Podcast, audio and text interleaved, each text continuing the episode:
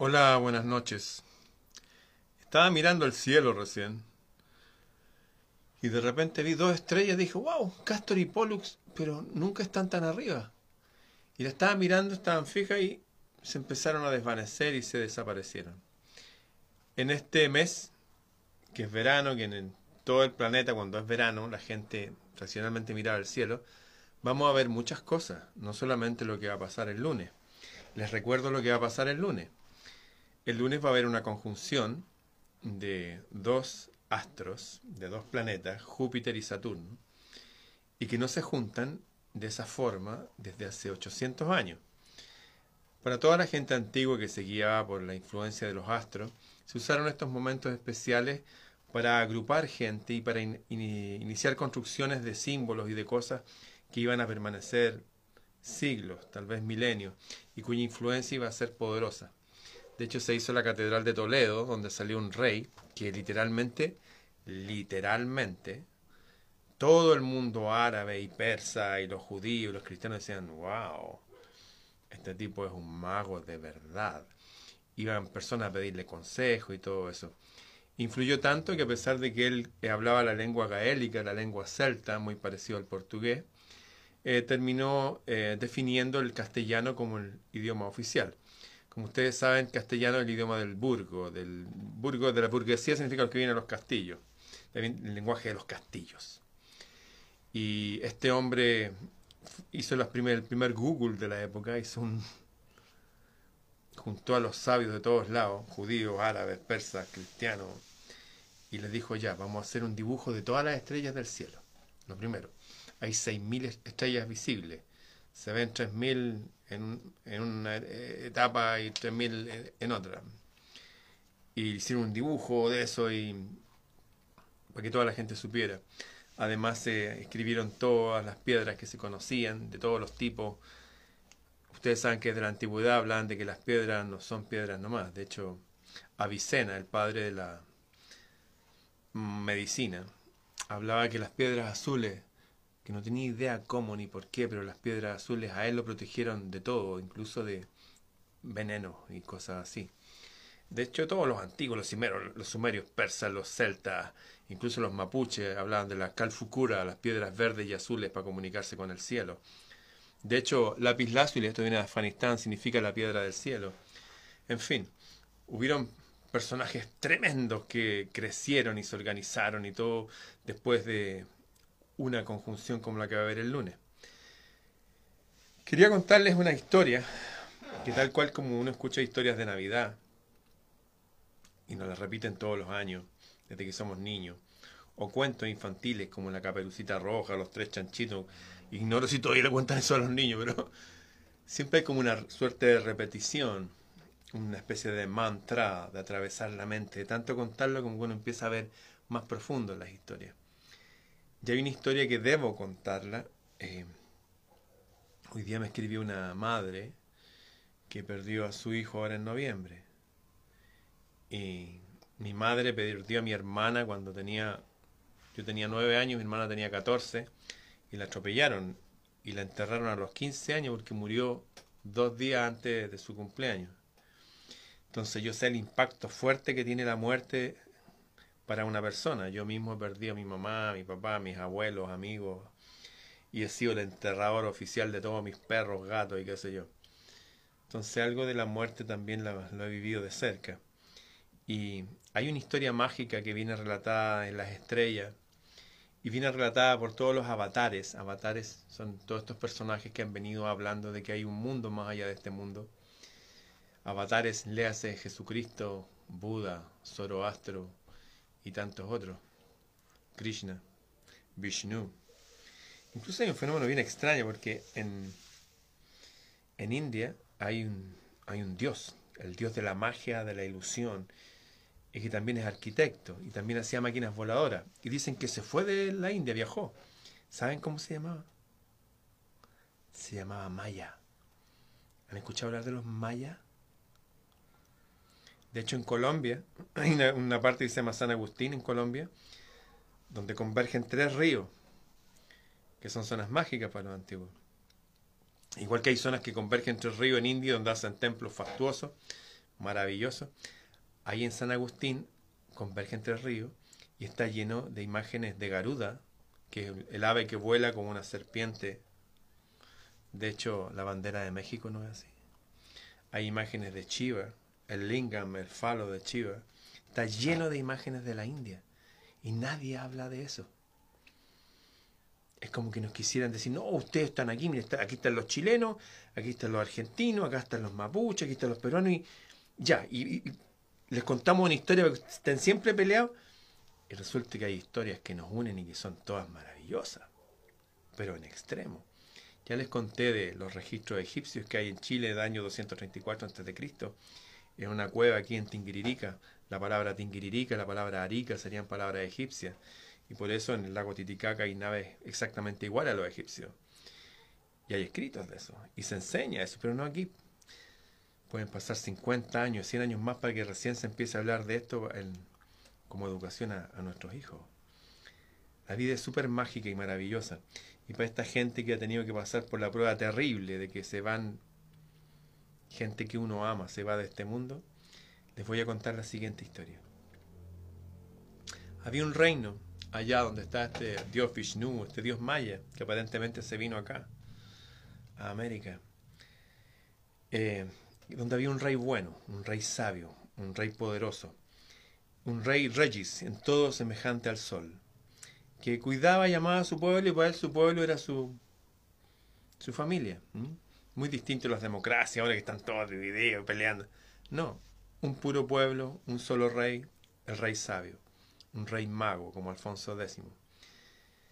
Y este rey se preocupaba de que toda la gente estuviera bien educada, se habían personas que les iba mal en sus cosechas, habían grano suficiente para repartirle a los que no tenían esos años, o si iban quedando personas viudas o huérfanos, él automáticamente eh, los adoptaba en forma, eh, no sé, metafórica como sus hijos. O sea, era el padre de todos.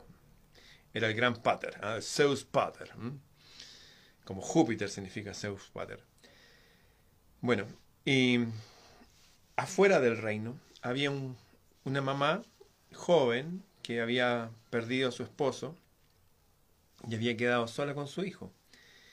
Así que al hijo siempre le enseñó que, bueno, el rey era el padre de todos ahora y que tenía que ser un hombre sabio.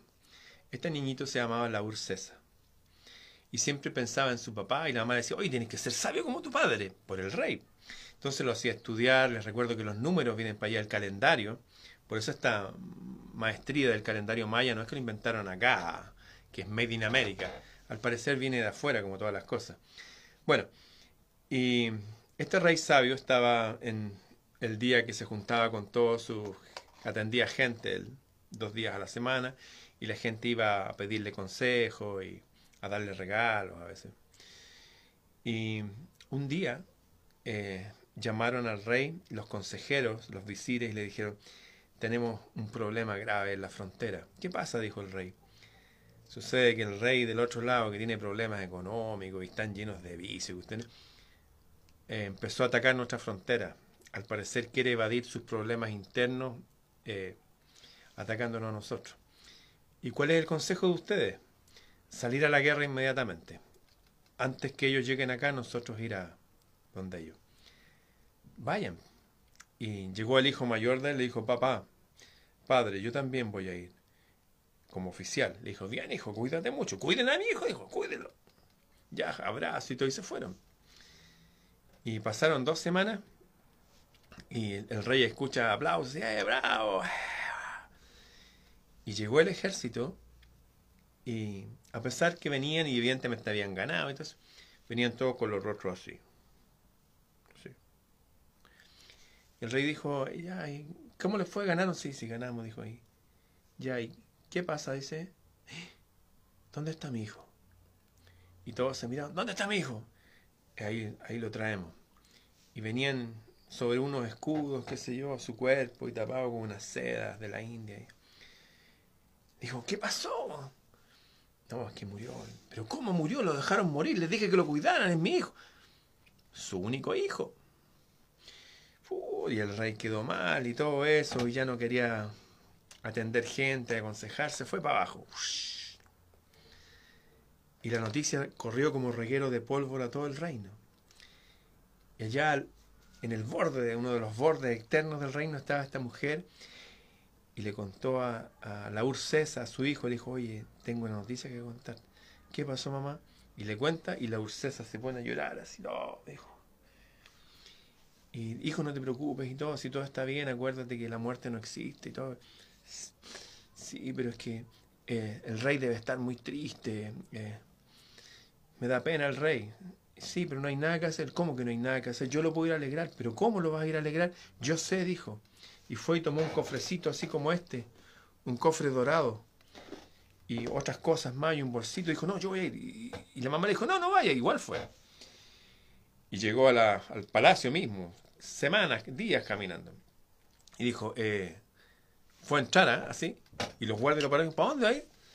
Voy a ver a mi papá. ¿Quién es tu papá? ¿Quién es tu papá? El rey. El rey. Y lo tiraban para afuera. Ja, ja, ja. El rey va a ser tu papá. Y se reían de él. Y ahí se quedó él con su cajita así. Así. Y otras cosas ahí, todo así. Y se puso a llover. empezó a llover, a llover. Y por ahí el rey miró y veía a este joven a plena lluvia mirando hacia arriba. Y pasó otra hora y ahí estaba el joven. Dijo, ¿quién es ese joven que está ahí? Un loco dice que es tu hijo, que te trae un regalo. Y él sintió algo, déjenlo entrar. Dijo, ya, séquenlo, denle ropa seca y que venga a hablar conmigo. Y llegó él, con su cajita, qué sé yo, y otra cuestión en la mano, y le dijo, te traigo un regalo. ¿Por qué me trae un regalo? Porque eh, tú eres el padre de todo y supe que está triste, así que quiero alegrarlo con un juego que inventé. Y tomó el cofrecito y lo abrió. Y de adentro sacó una bolsita. Y de la bolsita empezó a sacar figuras de caballo, de... y había un rey, había un rey, y había un caballo, y había más cosas más. Dijo, mire, este era un consejero, un visir. Y empezó a mostrarle, mire, y estos son los soldados, le dijo, y el rey, wow, y eso los tallé yo, dijo, y lo hice, mire, qué interesante, dijo, ¿y cómo se juega eso? Y dijo, así, mire, y fue y le mostró una cosa igual a esta, así, ¿ah? así con 64 cuadraditos, todo lo había hecho él. dijo, wow, le dijo, ya, enséñame a jugar. se pusieron a jugar, le dijo, dijo, ¿sabes qué? Por alguna extraña razón me trajiste paz. Ya, te espero aquí mañana eh, de nuevo al, para el juego. Ya le dijo. Dijo, ya, a él le van a dar habitaciones, comida y todo. ¿ah? Este es mi invitado. Y fue al otro día y el otro día. Y por mientras la Ursesa, que era un hombre muy inteligente, averiguó de cómo había muerto el hijo del rey. Así que llevó a la partida en el tablero de tal forma que si el rey no sacrificaba a uno de sus príncipes, a uno de sus alfiles, no iba a ganar la batalla. Entonces están haciendo ahí y Laur le dice, ¿se da cuenta que si no sacrifica a ese príncipe, usted va a perder? Le dijo, ¿sabe qué? No me diga nada.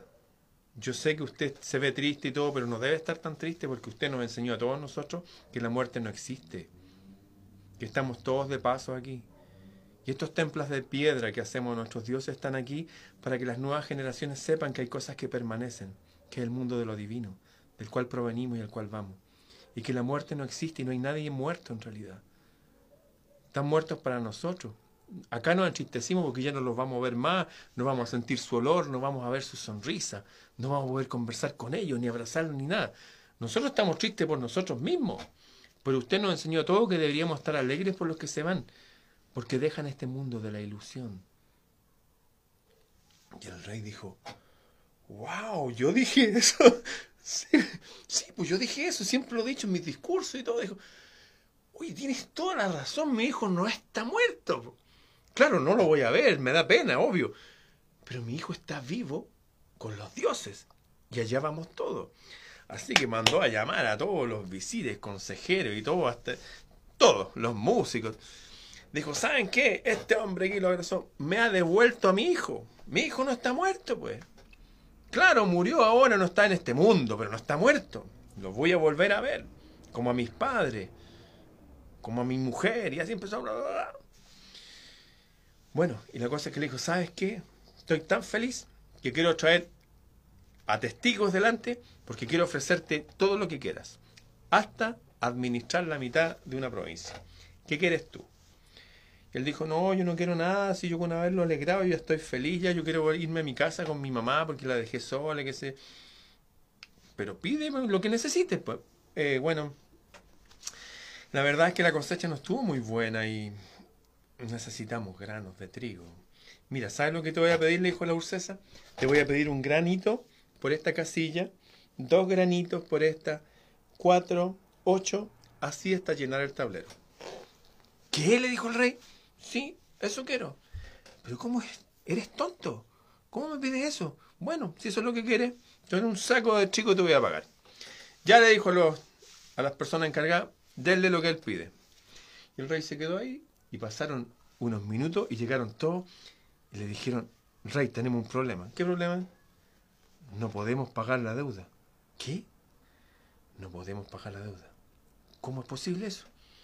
Sí, porque si hacemos eso, dijeron, es una proyección geométrica.